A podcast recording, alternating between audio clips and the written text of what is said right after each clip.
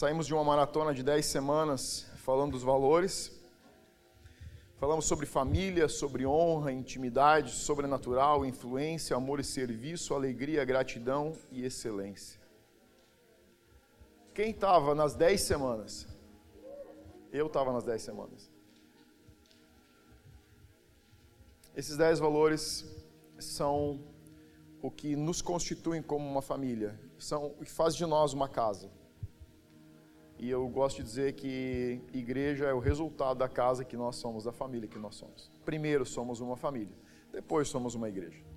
Nossa maior preocupação não é ser uma igreja, já tem muitas igrejas por aí.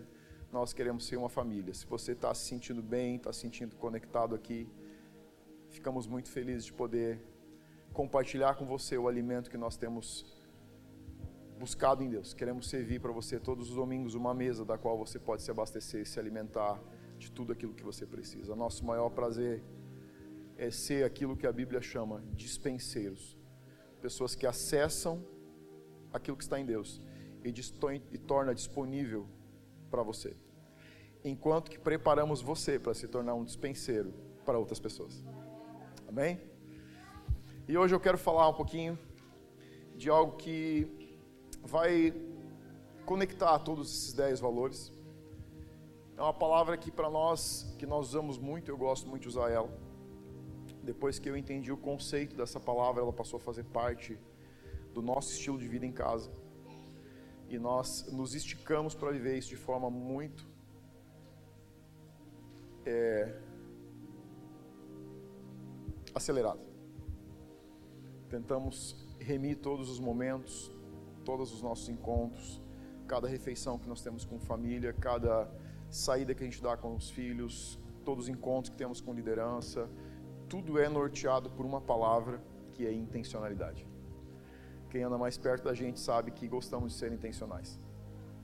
Até quando a gente senta para tomar caldo, eca. É que a gente fez um caldo dias atrás e alguém da minha equipe, que eu não vou dizer quem é, o esposo da Sandréia, eu não vou dizer o nome, disse que não gostava de caldo, ele disse que era eca.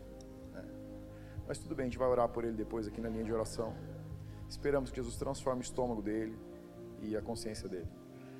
Mas a gente gosta de ser muito intencional porque nós entendemos que a intencionalidade é a capacidade que nós temos de aproveitar todos os momentos e remir o nosso tempo. Então, eu quero falar um pouco sobre intencionalidade, que é uma das extremidades da vida cristã. E intencionalidade significa viver na contramão do que praticamente a maior parte das pessoas vive, que é casualidade. Hoje nós temos um mundo que conversa com o nosso conforto.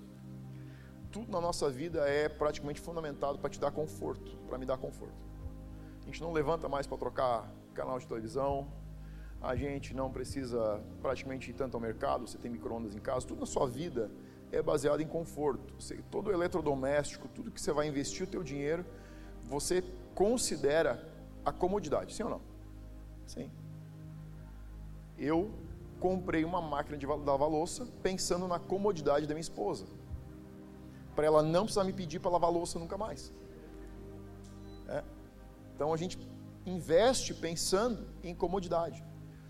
E a intencionalidade é um caminho um pouco contrário à comodidade, porque ele, ela te estica no sentido de exige você a contramão do conforto, que é desenvolver a capacidade de extrair o máximo de cada momento e não o mínimo.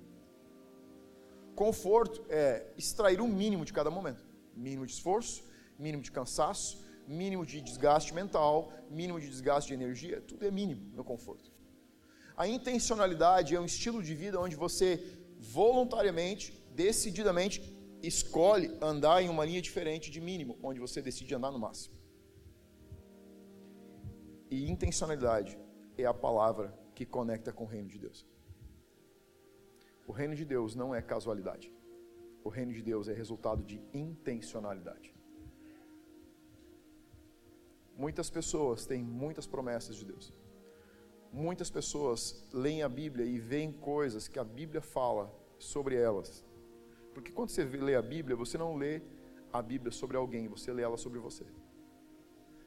e reivindicam o que a Bíblia diz sobre elas, mas não entendem que viver na intencionalidade é exatamente o que vai te colocar na rota de colher aquilo que a Bíblia diz sobre você.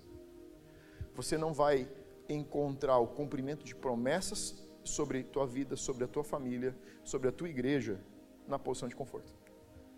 Elas estão na posição do desconforto que vai exigir de você ação, que vai exigir de você esforço, que vai exigir de você desgaste, que vai exigir de você cansaço. Esse é o reino de Deus. Ele está na posição de esticar a nossa mente, esticar a nossa capacidade de viver.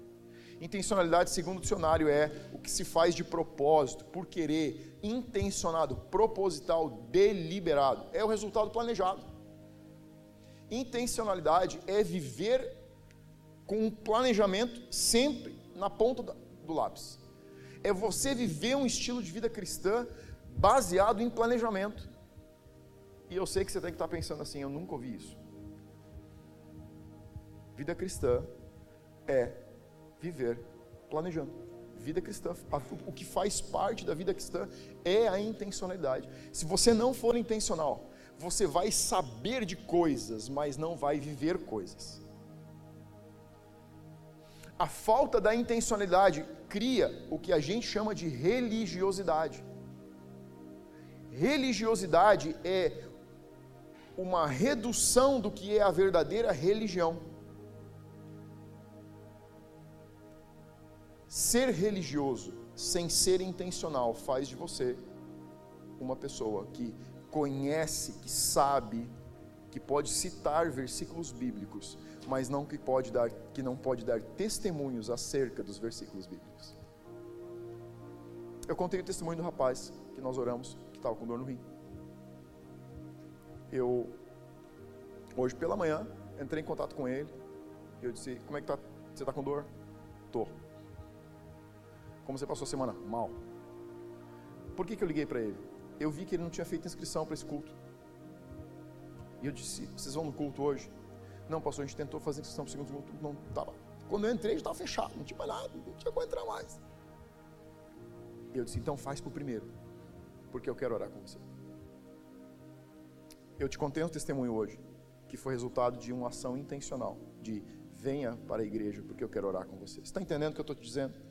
Conhecer a Bíblia, conhecer acerca de Deus e ficar na zona de conforto faz de você um grande teólogo, um grande conhecedor das Escrituras, um grande leitor de versões diferentes.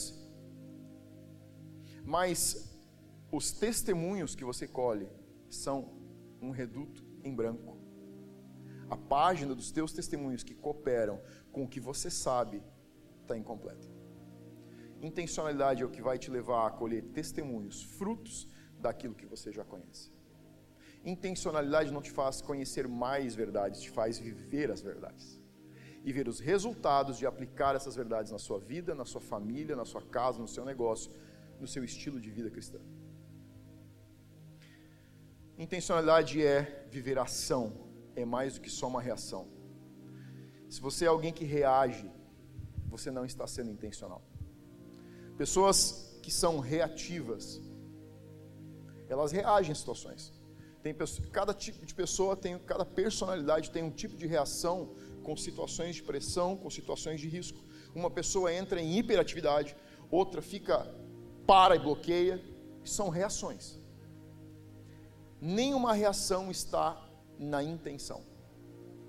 Ser intencional significa eu estou antevendo, eu estou prevendo, eu estou conectado com Deus o bastante para antecipar um movimento, para não ter que reagir a um movimento.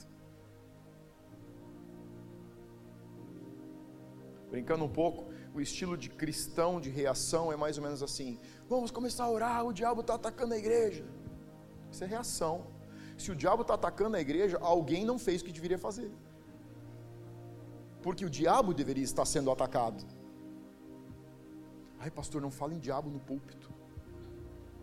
Isso traz coisa mal para a igreja aqui? Não traz.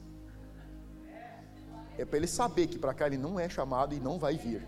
Ponto. Porque nós entendemos que o reino de Deus, como nós enxergamos a partir das Escrituras, é a gente atacar e ele contra-atacar. mas não será atacado para contra-atacar. Paulo fala, ele diz, é, ele fala sobre armas de ataque e armas de defesa. Ele não fala de armas de defesa e armas de ataque. Ele diz: prepare-se e fiquem cingidos para que vocês tenham sempre em suas mãos as armas de, espirituais de ataque e as de defesa. Ou seja, você bate e você vai levar porrada, mas você está preparado para isso. Mas você está vivendo no, na linha da intencionalidade. Quem está fazendo a pressão é você. Quem está conquistando território é você. Quem está dominando é você. Esse é o reino de Deus. Jesus não veio para morrer com três meses. Ele morreu com 33 anos e não morreu por acaso, ele morreu porque era intencional. Ele disse para os discípulos: Vamos para Jerusalém, porque está chegando a hora do filho do homem. Sabe o que é isso? Isso é saber que até a tua morte tem hora marcada, porque você vai estar no lugar, na hora e do jeito certo, porque você está alinhado com Deus. Quem vive uma vida cristã intencional não tem medo de morrer, porque sabe que não morre, ninguém morre na véspera porque sabe que não vai morrer antes de cumprir aquilo que Deus chamou você para cumprir, que sabe que não vai perder a sua vida por acaso, que sabe que o dia que chegar o teu dia é porque ele é uma conclusão de ter feito tudo aquilo que Deus te chamou para fazer. E que nada pode tocar você antes disso. A intencionalidade é o catalisador da transformação do homem. A intencionalidade é a metanoia da transformação, é a mudança de direção, a modificação da forma de pensar. Não é possível você viver uma transformação de mente. Romanos 12, 2 diz: Transformai-vos pela mudança da vossa mentalidade. Não tem como você mudar a maneira de pensar sem intencionalidade. Pessoas pensam que ao ler a Bíblia serão transformadas. Você precisa ler a Bíblia o máximo que você puder mas apenas lendo a Bíblia, você não vai ver transformação. Leia o quanto quiser. Se você não jogar a ação, a intencionalidade dentro daquilo que você lê, você vai ler, ler, ler, saber, saber, saber, mas não vai conhecer. Jó era um dos maiores sábios da cidade onde ele morava e diz que ele se assentava na porta da cidade para ajudar a julgar as causas. Ele, com a boca dele, disse: Eu conhecia você de ouvir falar de você. E depois de viver uma experiência pessoal com Deus, você vê Jó dizer: Hoje eu te conheço porque os meus olhos te viram. Esse é o resultado da experiência. Isso é diferente de acumular conhecimento. Sabedoria é conhecimento aplicado, sabedoria é a pessoa de Jesus. Você só pode ser sábio se você conhecer a Cristo. Você pode ser muito inteligente, você pode ter muito conhecimento, você pode ter muito material armazenado e pode ter sabedoria nenhuma. A sabedoria é um resultado de uma vivência experiencial com Jesus. É o seu dia a dia com Ele. Olha o que diz Atos, capítulo 17, versículo 6. Paulo e Silas estão em Tessalônica e alguns cidadãos da cidade começam a procurar Paulo e Silas. E eles não encontram Paulo e Silas, mas vão até a casa onde Paulo e Silas estão hospedados. É Atos capítulo 17, versículo 6. E aí diz o seguinte: não os encontrando, ou seja, não encontrando Paulo e Silas, arrastaram Jason e alguns irmãos diante dos juízes da cidade, clamando: Estes são aqueles que viraram o mundo habitável de cabeça para baixo e chegaram aqui também. Olha o que, essa, o, que o, o que a sociedade, olha o que as pessoas estão dizendo dos apóstolos. Eles estão dizendo: esses camaradas viraram o mundo habitável de cabeça para baixo.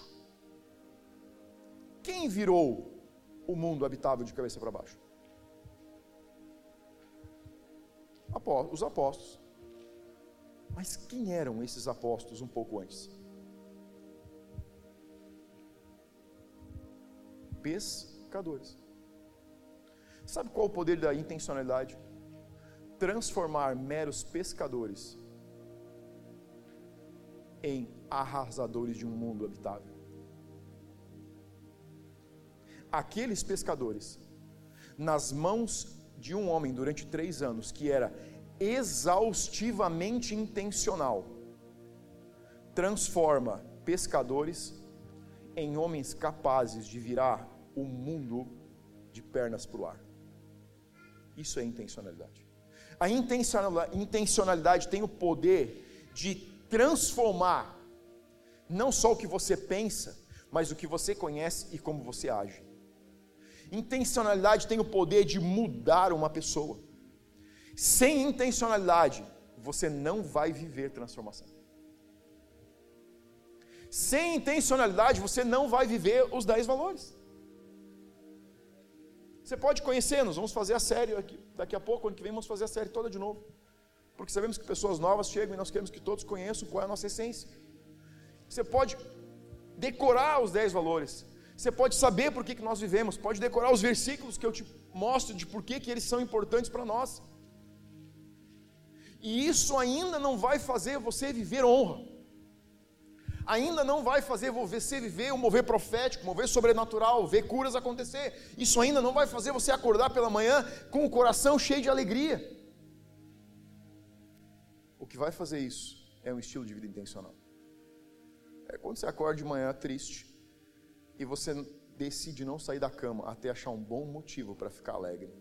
E você diz: ah, agora eu vou ficar aqui até ter um encontro com Deus e o meu coração começar a ficar alegre, depois eu saio daqui. Ponto final. É você acordar pela manhã decidindo, hoje eu vou honrar a vida de alguém.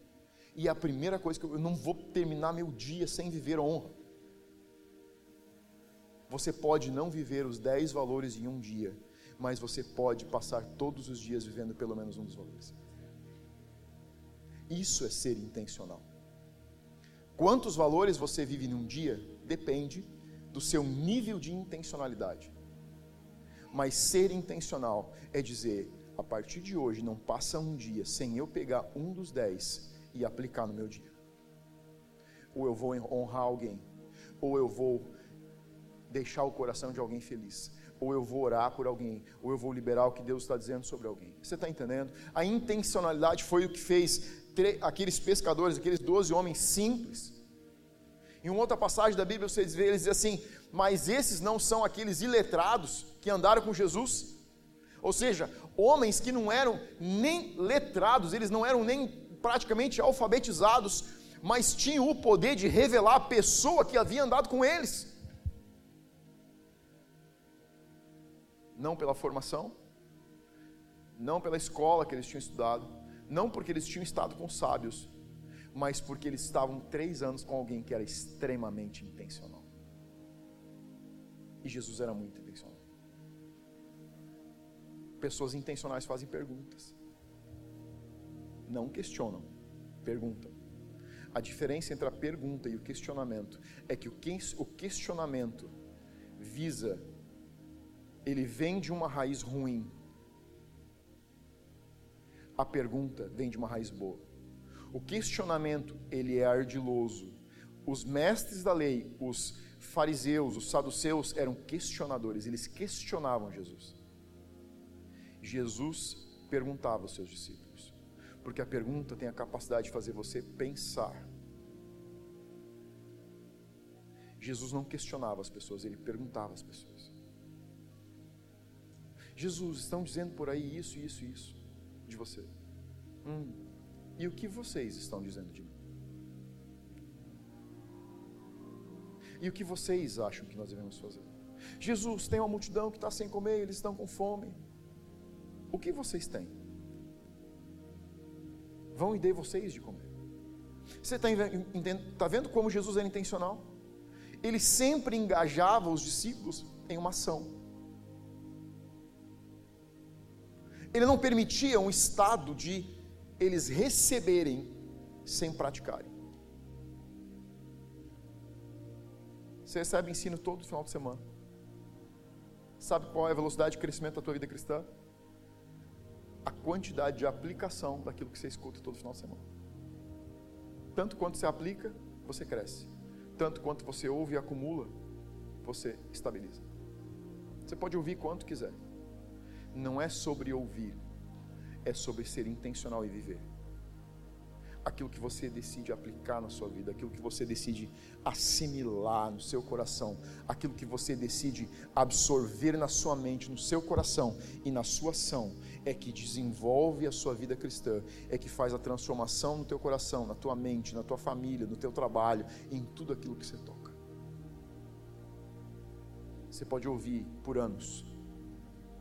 Jesus disse, a Bíblia diz: não seja somente um ouvinte, mas seja um praticante da palavra.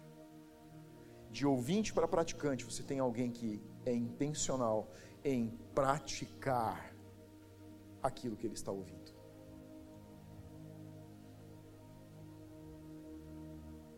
Olha o que diz Tiago, capítulo 1, versículo 26, o apóstolo Tiago. Tiago 1, 26 diz assim: Se alguém supõe ser religioso, deixando de refrear a própria língua, antes enganando o próprio coração, a sua religião é vã. Olha, esse pequeno versículo tem dois grandes ensinos. O primeiro deles é: ele diz, se alguém supõe ser religioso, supõe aqui é doquel, que significa pensa, supõe, o original é considera. Isso é uma autoavaliação. É alguém que se autoavalia e diz: Eu sou uma pessoa religiosa. É o que eu estou pensando sobre mim mesmo. Esse supõe não é o que você diz sobre mim, é o que eu penso sobre mim. Tiago está dizendo: se o que você pensa sobre você é que você é uma pessoa religiosa, aí ele vai para outra extremidade. Mas não refreia, não trava, não contém a sua língua, enganando o seu próprio coração a sua religião, religião é vazia. Deixando de refrear a própria língua significa falar mais do que vive. Não é falar mal das pessoas. Tiago está dizendo: se você faz uma autoavaliação do seu, do seu nível de religião, de religiosidade, do seu nível de relacionamento com Deus, e o que você fala é incongruente com o que você vive, você está se enganando. Pense no que eu estou te dizendo. Pense no que Tiago disse. Tiago está dizendo o seguinte: tudo que você diz que não é congruente com o que você vive é engano, auto-engano, é vão, é vazio, se perde, não tem valor. Você já pensou quantas vezes a imagem que nós mostramos é incongruente com a imagem que nós realmente temos? Que nós vemos? Você já pensou quanto a imagem que nós mostramos uns para os outros é diferente da imagem que nós mesmos olhamos de dentro de nós? Você já pensou quanto nós falamos do lado de fora, mas pensamos diferente do lado de dentro? Você já pensou quanto nós mostramos sentimentos incongruentes com sentimentos que giram na nossa mente, no nosso coração, sobre os nos nossos relacionamentos? Tiago está dizendo que isso é um estilo de vida vazio, sem sentido. Essa é uma religião perdida.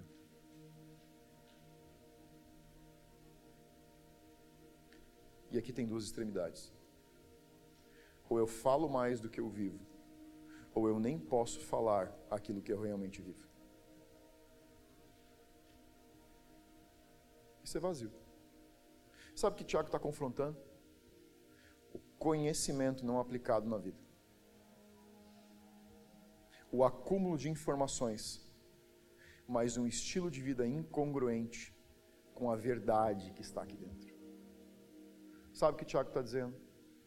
Não é sobre o que você disse. É sobre a congruência, é sobre o equilíbrio entre o que está fora e o que está dentro. O que ele está dizendo é que eu posso mostrar tanto quanto eu quiser, mas o que para Deus tem valor é o nivelamento pelo que está dentro. Você entendeu o que eu disse? Nós pensamos que Deus vai nos reconhecer pelo que as pessoas pensam da gente. Seu galardão é sobre o que Deus sabe sobre você, não sobre o que eu sei. O meu galardão é sobre o que Deus sabe aqui dentro de mim, não sobre o que vocês pensam. Você está entendendo? O quanto eu posso estar performando, mantendo uma boa imagem durante uma vida inteira de ministério, e quando a gente chegar diante de Deus, a verdade pode ser totalmente incongruente com o que você conheceu aqui na terra sobre mim. Porque Tiago está dizendo: tudo aquilo que você mostra do lado de fora, que não conversa com o que está do lado de dentro, é vazio. Vazio é não existencial. Vazio é palavras sem autoridade capacidade de argumentar, mas não de gerar transformação, capacidade de dizer sem a capacidade de impactar, a capacidade de falar sem gerar confronto. Palavras desprovidas de poder, de autoridade. Eu falo, falo, falo, falo, mas nada acontece. Por quê? porque talvez o que eu esteja falando está num nível muito mais elevado do que eu estou vivendo. É isso que o Tiago está dizendo. O Tiago está dizendo é: você quer saber o segredo de ser um pai que sabe ensinar os seus filhos? Ele está dizendo: você quer saber o segredo de ser um marido que é cabeça da casa, que sabe ordenar a sua casa? Seja congruente em o que você diz e o que você é.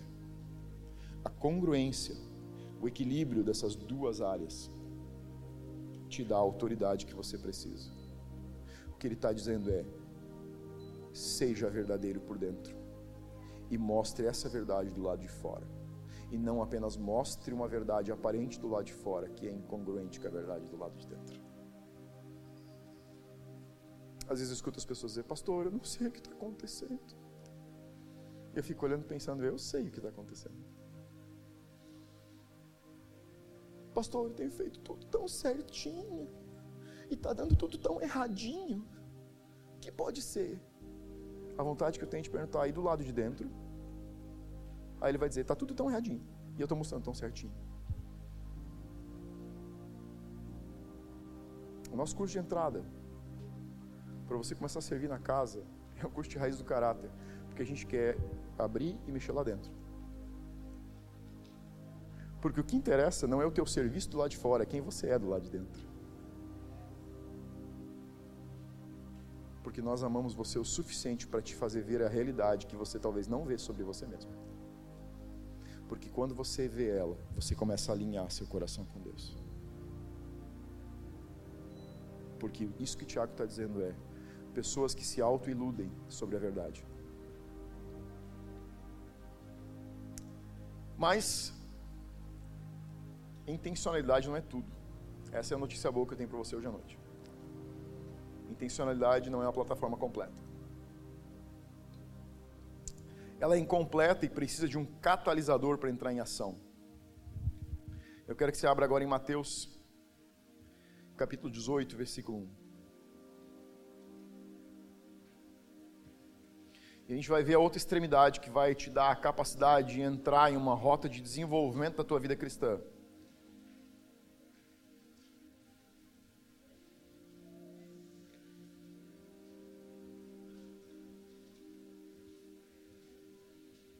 Mateus capítulo 18, versículo 1. O título aqui é O Maior no Reino dos Céus. Então, versículo 1 diz assim: Naquela hora, aproximaram-se de Jesus os seus discípulos, perguntando: Quem é, porventura, o maior no reino dos céus? Então, eu quero te fazer parar aqui. Porventura significa acaso. Porventura significa uma, um resultado situacional, uma causa de sorte. Olha a pergunta que os discípulos estão fazendo para Jesus: Jesus, quem é, por acaso, o maior no reino dos céus? Quem é Jesus por resultado da sorte, o maior no reino dos céus? Jesus, quem é por uma questão de situação? por uma questão de sorte na vida, por uma questão de ser premiado numa boa família, de muito dinheiro, quem é por causa de uma situação o maior no reino? Olha a pergunta que estão fazendo para Jesus. Eles estão andando com o homem mais intencional que pisou a terra, ele não deixa eles respirar. sem ser intencional. Ele não vai para a oração sem levar eles juntos. Ele não, ele não perde uma tempestade. Jesus sabia que havia uma tempestade. Ele não mandou os discípulos atravessar o mar e uma tempestade casualmente chegou. Ele disse para os discípulos: Vão vocês indo, para vocês não perder a tempestade em alto mar. Está entendendo? Mas Jesus, não vai com a gente. Não, não, vou ficar aqui orando. Vocês têm que ir, porque vai dar uma tempestade. Eu quero vocês no meio, quero vocês no meio do olho do furacão. Isso é intencionalidade. Jesus pensava assim: onde tem um problema para o qual eu posso mandar os discípulos? Você já pensou quantas vezes você vive assim? Meu Deus do céu, hoje eu não quero ter problema. Quantas vezes sua esposa liga para você assim: hoje eu não quero esquentar minha cabeça. Você lida com as crianças. Será que você pode pegar as crianças e levar para casa da tua mãe hoje? Eu quero descansar. Não quero ter problema. Deixa eu dizer um negócio para você. Sua vontade de fugir de problemas é vontade de fugir para conforto. Fuja para os problemas e não dos problemas, e você vai ver um desenvolvimento em outra velocidade na sua vida. Você não foi criado para fugir de problemas, você foi criado para ser a resposta dos problemas.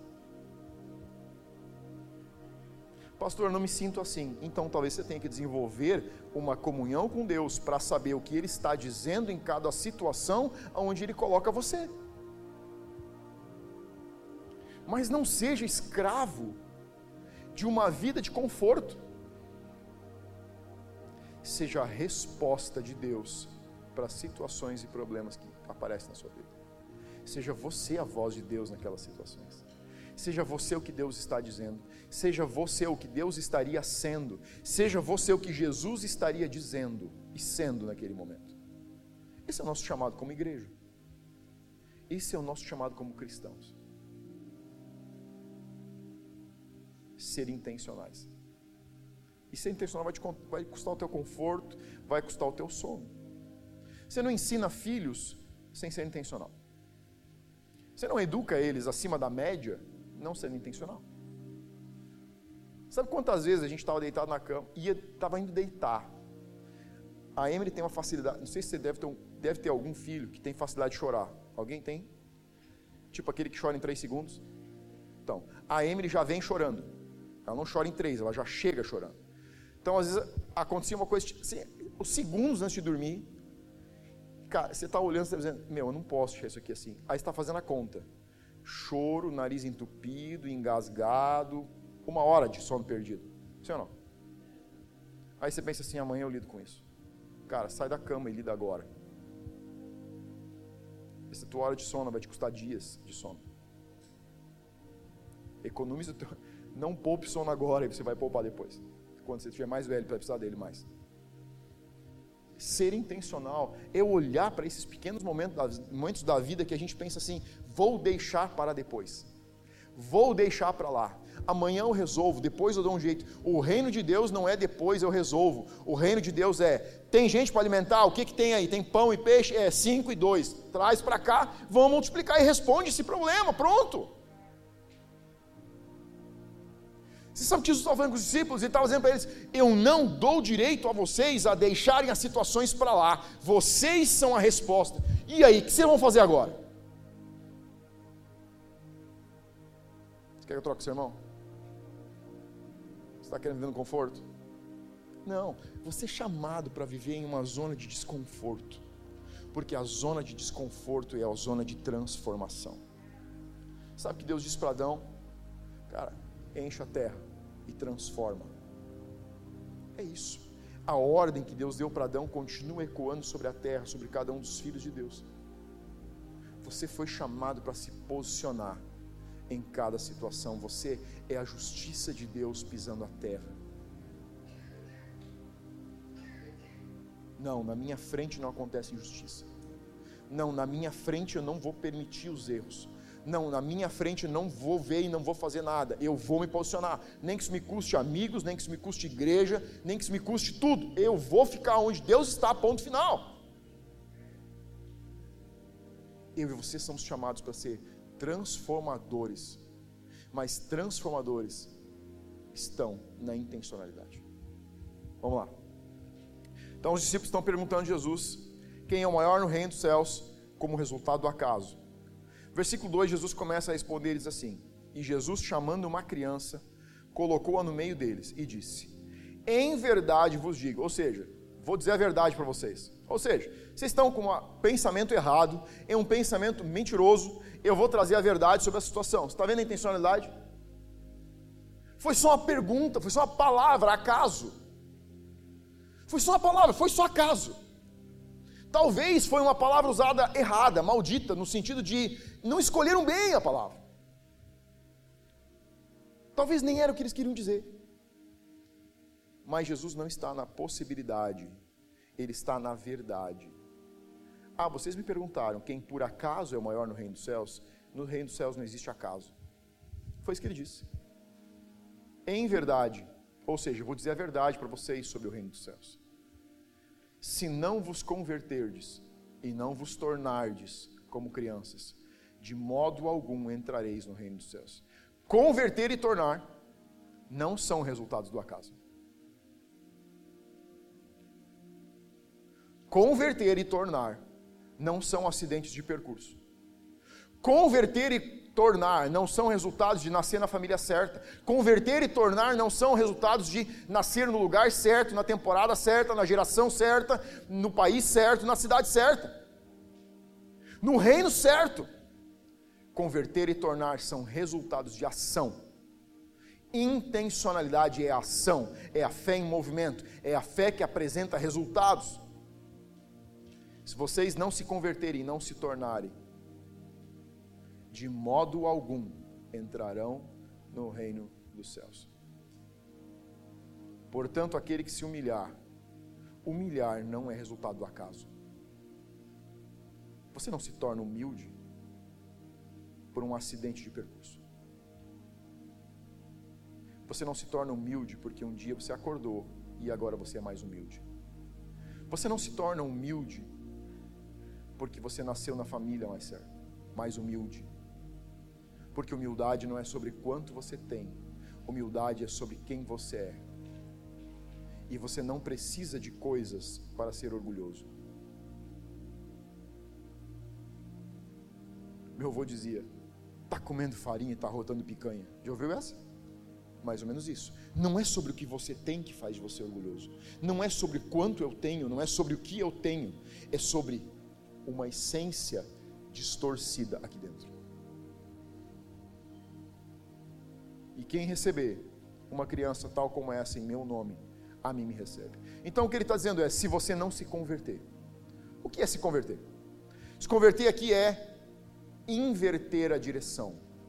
Converter é inverter a direção. Então, imagine o seguinte: você está indo para lá, você está interessado em tudo que está lá, tem coisas boas lá, tem desejos para serem supridos lá, existem coisas para serem alcançadas lá, existem metas de vida lá, existem coisas que me interessam lá. Jesus disse: se você não se converter, isso é conversão.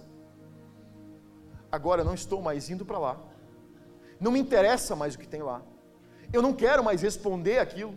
Aqueles planos já não são mais os planos, porque eu fiz uma conversão. Eu não posso estar convertido por causa de uma confissão. Confissão não é conversão. Confissão não é conversão que é, que é confissão? Jesus. Jesus é o Filho de Deus. Jesus foi enviado ao mundo, morreu pelos pecados da humanidade. Amou, Deus amou o mundo que mandou seu Filho único, para que todo aquele que nele cresce recebesse perdão. Eu sei que Jesus é o Filho de Deus, eu sei que ele morreu, ressuscitou o terceiro dia, foi assunto ao céu. Eu sei que um dia ele vai voltar, eu sei que ele vai julgar a terra, toda a humanidade. Eu sei que existe uma eternidade. Eu sei que existe o mover sobrenatural, eu vi curas acontecer. Eu venho de uma família que me ensinou muitos dogmas, muitos ensinos religiosos. Eu venho de uma história de gerações de seguidores na igreja. Sabe o que é isso? Isso é confissão. A confissão não tem o poder de te colocar no reino dos céus. A confissão tem o poder de fazer você saber o que é o reino dos céus. Jesus não disse, você precisa confessar. Ele disse, através da confissão acontece a conversão. Mas ele disse para os discípulos: se vocês não converterem, não entrarão no reino dos céus. Você não entra no reino dos céus porque confessou. Você entra no reino dos céus porque você converteu e mudou a rota. Confissão é saber o que eu quero e saber o que Jesus quer. Mas a confissão ainda me dá o direito de escolher o que eu quero. Na conversão eu sei o que eu quero, mas eu decido o que Jesus quer. Porque agora é sobre Ele, é sobre Ele e é sobre Ele. Isso é conversão. Agora Ele é o objeto do meu desejo. Agora, tudo, absolutamente tudo, absolutamente tudo que toca a minha vida e que está desalinhado com a palavra, eu vou converter. Sabe por que, eu confronto os meus filhos? Porque eu quero ajudar eles a se converterem. Porque não existe coisa mais triste que entrar na eternidade, imagino para um pai, sem o seu filho. E eu acho que não poderia olhar nos olhos de Jesus sabendo que eu não participei da conversão por mera conveniência.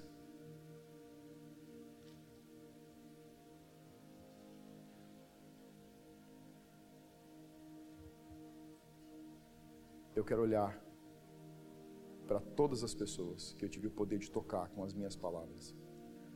Eu quero olhar para vocês na eternidade e saber que eu preguei a verdade e que a verdade que eu preguei era resultado de viver uma conversão e não só uma confissão. Porque muitas pessoas confessam Jesus e validam a sua espiritualidade dizendo: Eu não estou indo para lá.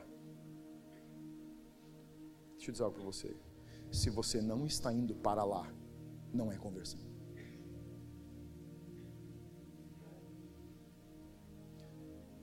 Conversão é mudar a direção e andar em rota com Jesus, porque Ele importa.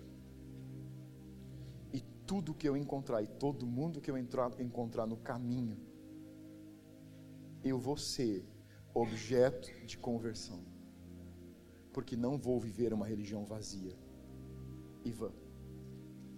Ela vai ser a verdade. Às vezes dura, mas ela é a verdade. Às vezes meio amarga, meio salgada, mas ela é a verdade.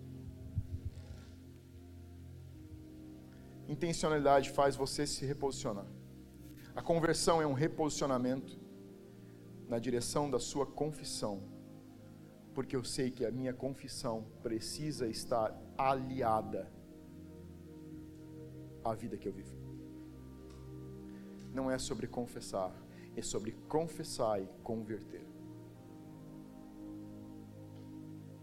E viver um estilo de vida intencional é você olhar todos os dias e ver o que você vai converter hoje que não estava convertido ontem. Bem-vindo ao mundo real. Lá em casa nós sentamos à mesa, nós sentamos à noite para tomar chimarrão, eu e Lidiane sentamos e às vezes ela diz assim, amor, a gente tem que converter algumas coisas aí que não estão legais. E eu fico, sabe quando começa a subir um nível de negócio assim né, de você? Começa a ficar quente. Viver vida intencional é isso, é sentar dois e ver o que tem que ser convertido hoje, que não foi convertido ontem. É você saber que você tem que se converter todos os dias. É sobre acordar todas as manhãs dizendo, Jesus, o que precisa converter hoje? Porque o estado de santificação, o estado de glorificação, o estado de amadurecimento é entender hoje algo que eu não entendia ontem, é entender que Deus não te julga, porque Ele vai te julgar a partir da decisão que você faz voluntária de ficar na confissão e não entrar na conversão. Mas o que você não sabia ontem não é objeto de julgamento de Deus, mas o que você sabe hoje é.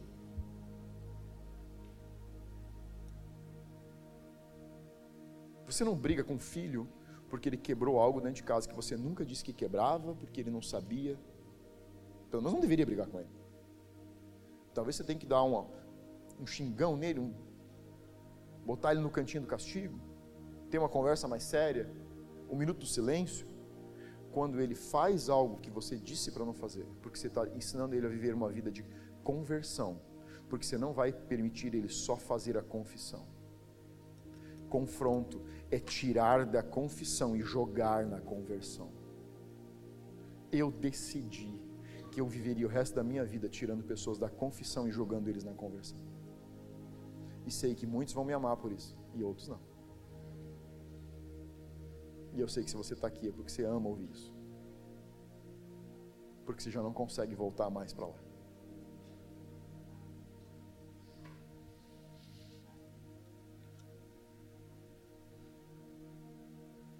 Mateus 23, 3 diz assim: Fazei e guardai, pois tudo quanto eles vos disserem, porém não os imiteis nas suas obras, porque dizem e não fazem. Jesus está falando aqui dos escribas. Ele está dizendo o seguinte: façam e guardem tudo quanto eles disserem, mas não os imiteis nas suas obras.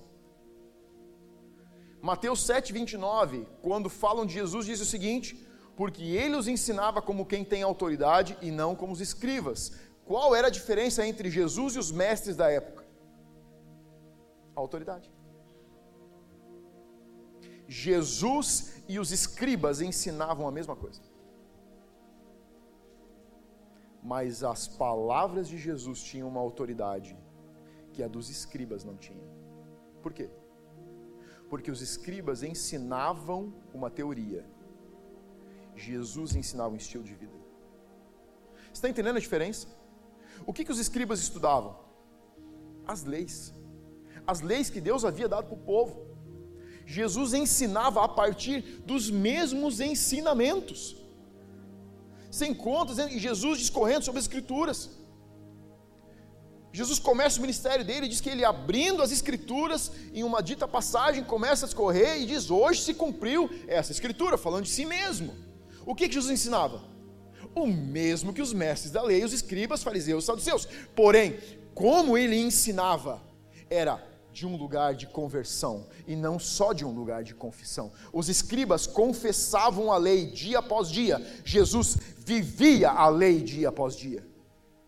Você está entendendo? O estilo de vida de intencionalidade é sair do que você sabe e viver o que você sabe. É não ser apenas um ouvinte, mas ser um praticante. É sobreviver um desenvolvimento da vida cristã, dia após dia, semana após semana, alinhamento com Deus, porque você não sabe o que é o dia de amanhã. Você não sabe.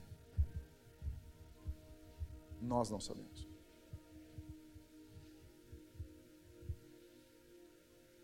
Se não vos converteres, não vos tornares como crianças de modo alguns, de modo algum entrareis no reino dos céus. Não é a confissão que te habilita, é a sua conversão. Mas aí tem algo mais, ele termina a frase dizendo o seguinte: se não vos tornares como crianças. Eu disse que existem duas extremidades. A primeira extremidade é intencionalidade. Viver o reino é viver de forma intencional.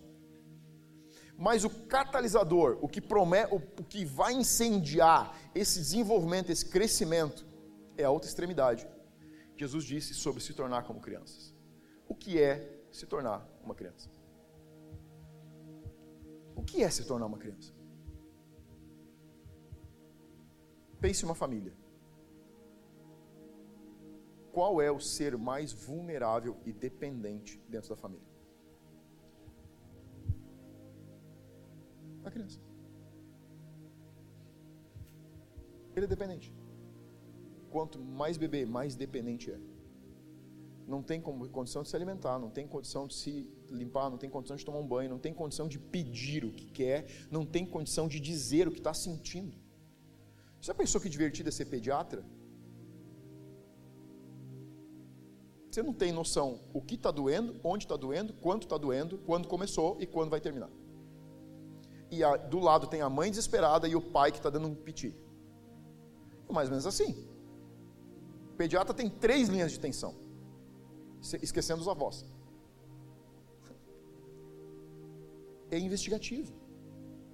Porque não existe ninguém mais dependente, mais carente de cuidado, mais carente de carinho, de tudo, do que um bebê. Do que uma criança. Não precisa ser um bebê, pode ser uma criança. Pega uma criança de 3, 4 anos.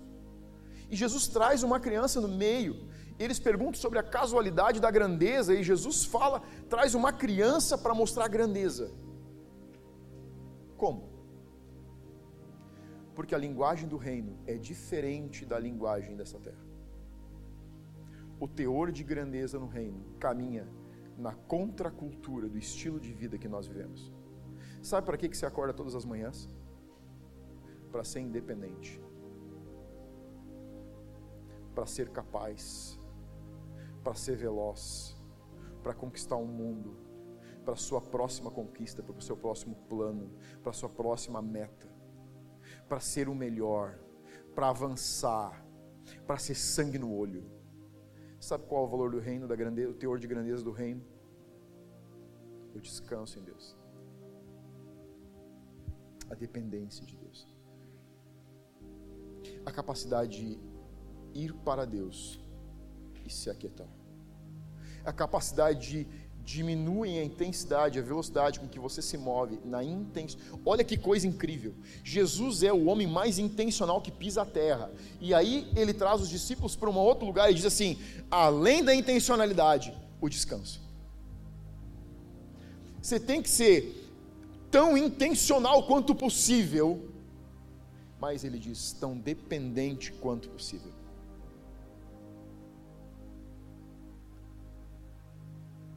Porque ele está dizendo não é sobre você, ainda é sobre Deus. Não é sobre você, ainda é sobre o Espírito Santo. Não é sobre a sua capacidade, é sobre a capacidade que ele tem.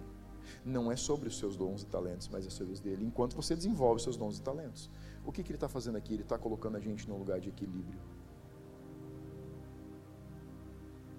Muitas pessoas focam em viver 100% de intencionalidade. Tudo bem, desde que você tenha 100% de tempo para viver como uma criança na presença de Deus. Na dependência, dizendo: Deus, não é sobre mim. Jesus, eu fiz tudo que eu podia, mas agora eu quero descansar aqui. Eu quero, quero só te dizer que eu estou aqui, estou aqui dependendo de você. Seja o que você quiser que seja. Fiz o meu melhor, mas estou aqui, estou te entregando o meu melhor, estou entregando para você, porque eu quero depender de você. Você está entendendo? O teor de grandeza do reino não é o seu talento. Você joga ele integralmente à disposição, mas ele não é nada. Porque Deus quer ser tudo. Porque ele não disputa com você uma parte. Ou o reino vem em primeiro lugar, ou ele não vem em lugar nenhum ou ele é a conversão, ou ele não pode ser a confissão. A confissão que não te impulsiona para a conversão não é nada.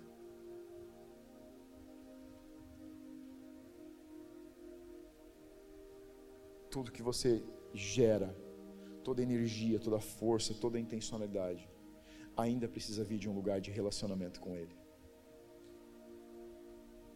E Jesus indo para o lugar secreto para orar ficando a sós, conseguia caminhar por cima do mar e acalmar os discípulos que só tinham ido para cima do mar e que estavam dando o seu melhor e estavam se remando sem parar porque eles estavam com medo de afundar.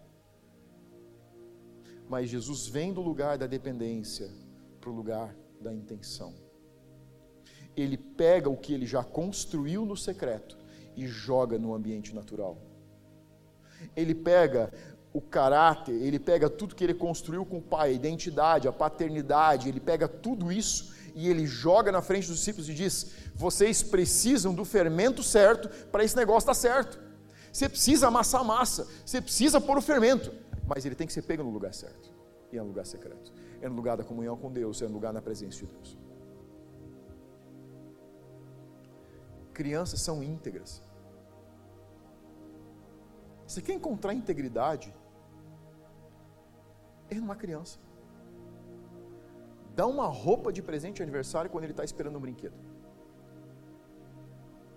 Sabe o que ele diz? Ah, não é um brinquedo. Cara, se você não ficar bem, azar o seu. É ou não é? Quem já viu isso? Eu já vi. Eles são íntegros.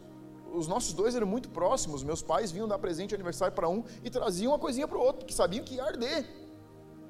Tô nem aí se é aniversário dele. Como assim ele está ganhando presente ou não? Por quê? Porque eles são íntegros. Se gostou, gostou. Se não gostou, não gostou. Não adianta você ficar com aquele sorriso amarelo. Não é que ele é meio assim mesmo. Não é meio assim, não. Você disse que não gostou, não gostou, ponto. Não interessa se foi a avó que fez. Se o bolo não caiu no gosto, ele vai dizer, não quero. E aí você fica. Né? Não, é, não sei, ele não está comendo bem hoje. A criança é íntegra e o pai não é. Quem aqui já não foi íntegro? É, eu sei como é que a gente fica olhando assim meio azedo. Ui, como é que eu saio dessa? Mas eles são íntegros. Ó, oh, vai lá dar oi pro tio. Não, eu não gosto dele. Puf. Dá a mão pro tio. Não, não dou. Acabou. Não tenta botar remendo que só piora. Deixa quieto, vira, né? Sai, vai. Ah, vou ali que eu jogo bola com ele. Pronto. Resolve assim. Mas o que, que tem? Tem integridade.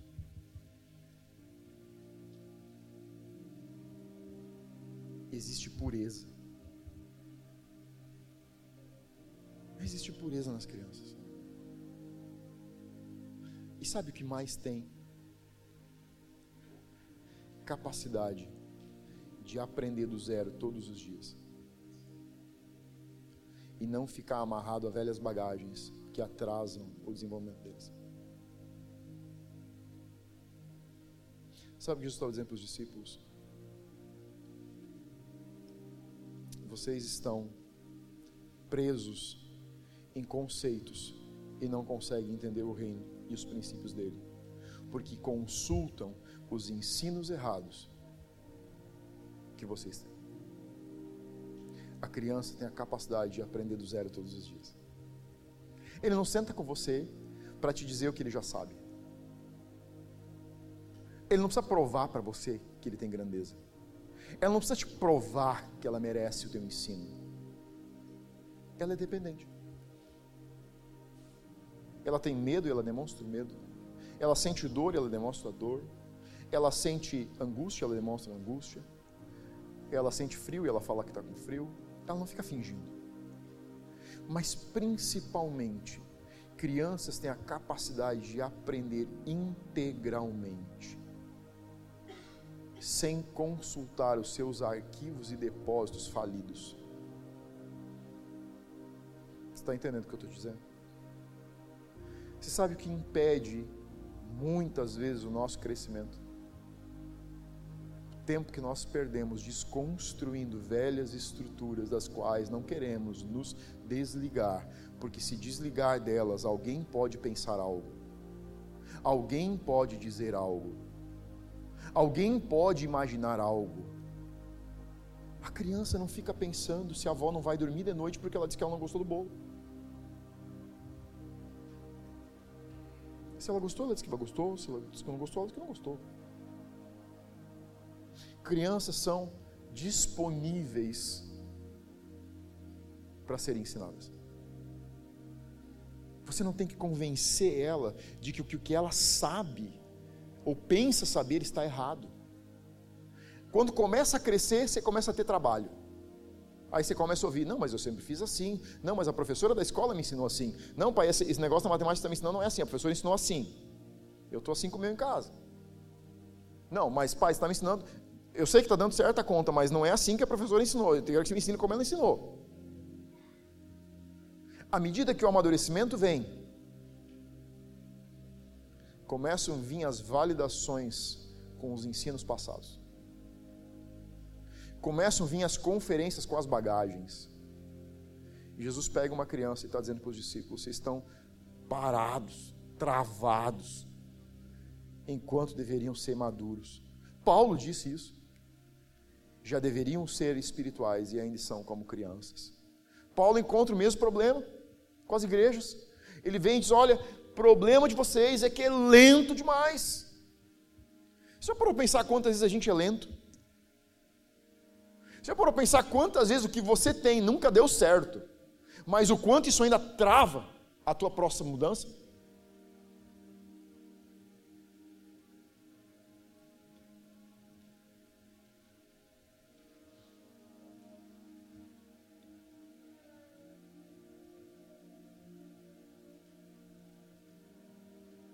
Quantas vezes a gente está preso em bagagens que não te acrescentam nada, que você carrega anos e não pode ver um pingo de conversão, só pode ver mais confissão e confissão e confissão e confissão.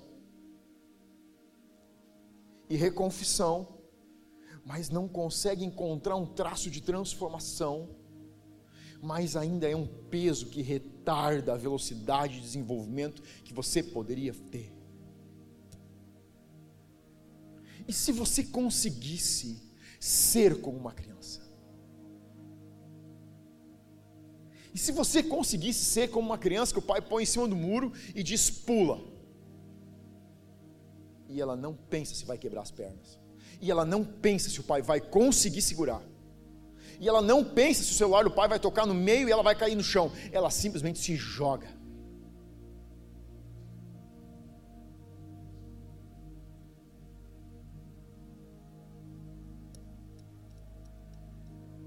Jesus disse: se vocês não se converterem como crianças, capazes de serem dependentes, de serem humildes, de serem íntegros, de serem dependentes, sem bagagens vocês não vão entrar no reino. E a gente vai encerrar. Eu não vou ler, apenas vou mencionar Nicodemos. Nicodemos estava, era um dos mestres em Jerusalém. E ele vai até Jesus. E ele pergunta a Jesus: Ninguém pode fazer o que você faz se Deus não for com ele. Jesus olha para Nicodemos e diz o seguinte para ele: se você não nascer de novo, não poderá ver ou entrar no reino de Deus. Depois você pode ler. A história de Nicodemos está no livro de João, capítulo 3. Nicodemos era mestre em Jerusalém e não entendia o que era o novo nascimento. Jesus disse Nicodemos: "O problema é que você não vai conseguir entrar no reino se você não nascer de novo." O novo nascimento a confissão por Jesus é a entrada, a disponibilidade pessoal para um novo começo. Um novo começo. Que Jesus disse que Ele era a porta e disse: e essa porta é estreita. A porta estreita considera três aspectos. O primeiro deles é você não vai conseguir carregar o que você trouxe até aqui. Da confissão para a conversão, você precisa deixar tudo para trás. Não entra mais nada. Não entra os benefícios da confissão. Não entra as respostas de prazeres não entra o estilo de vida que você talvez venha levando.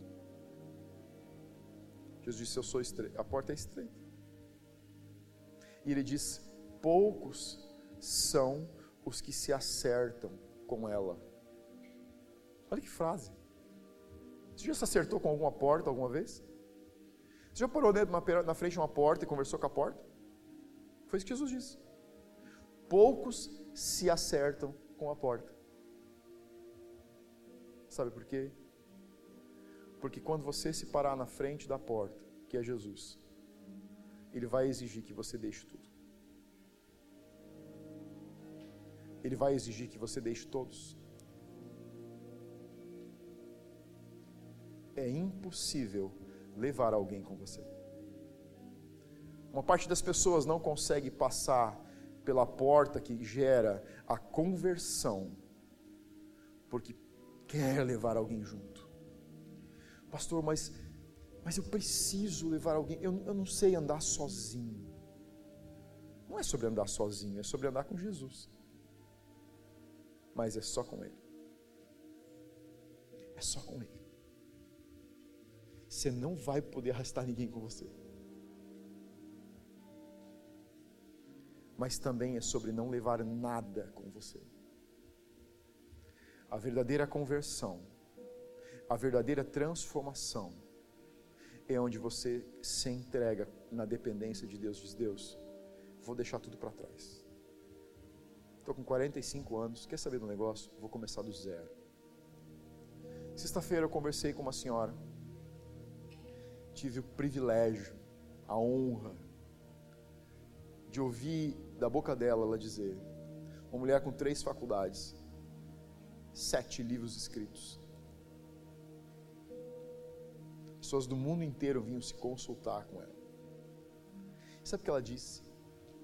Pastor, sabe o que eu mais queria? Aprender tudo do zero.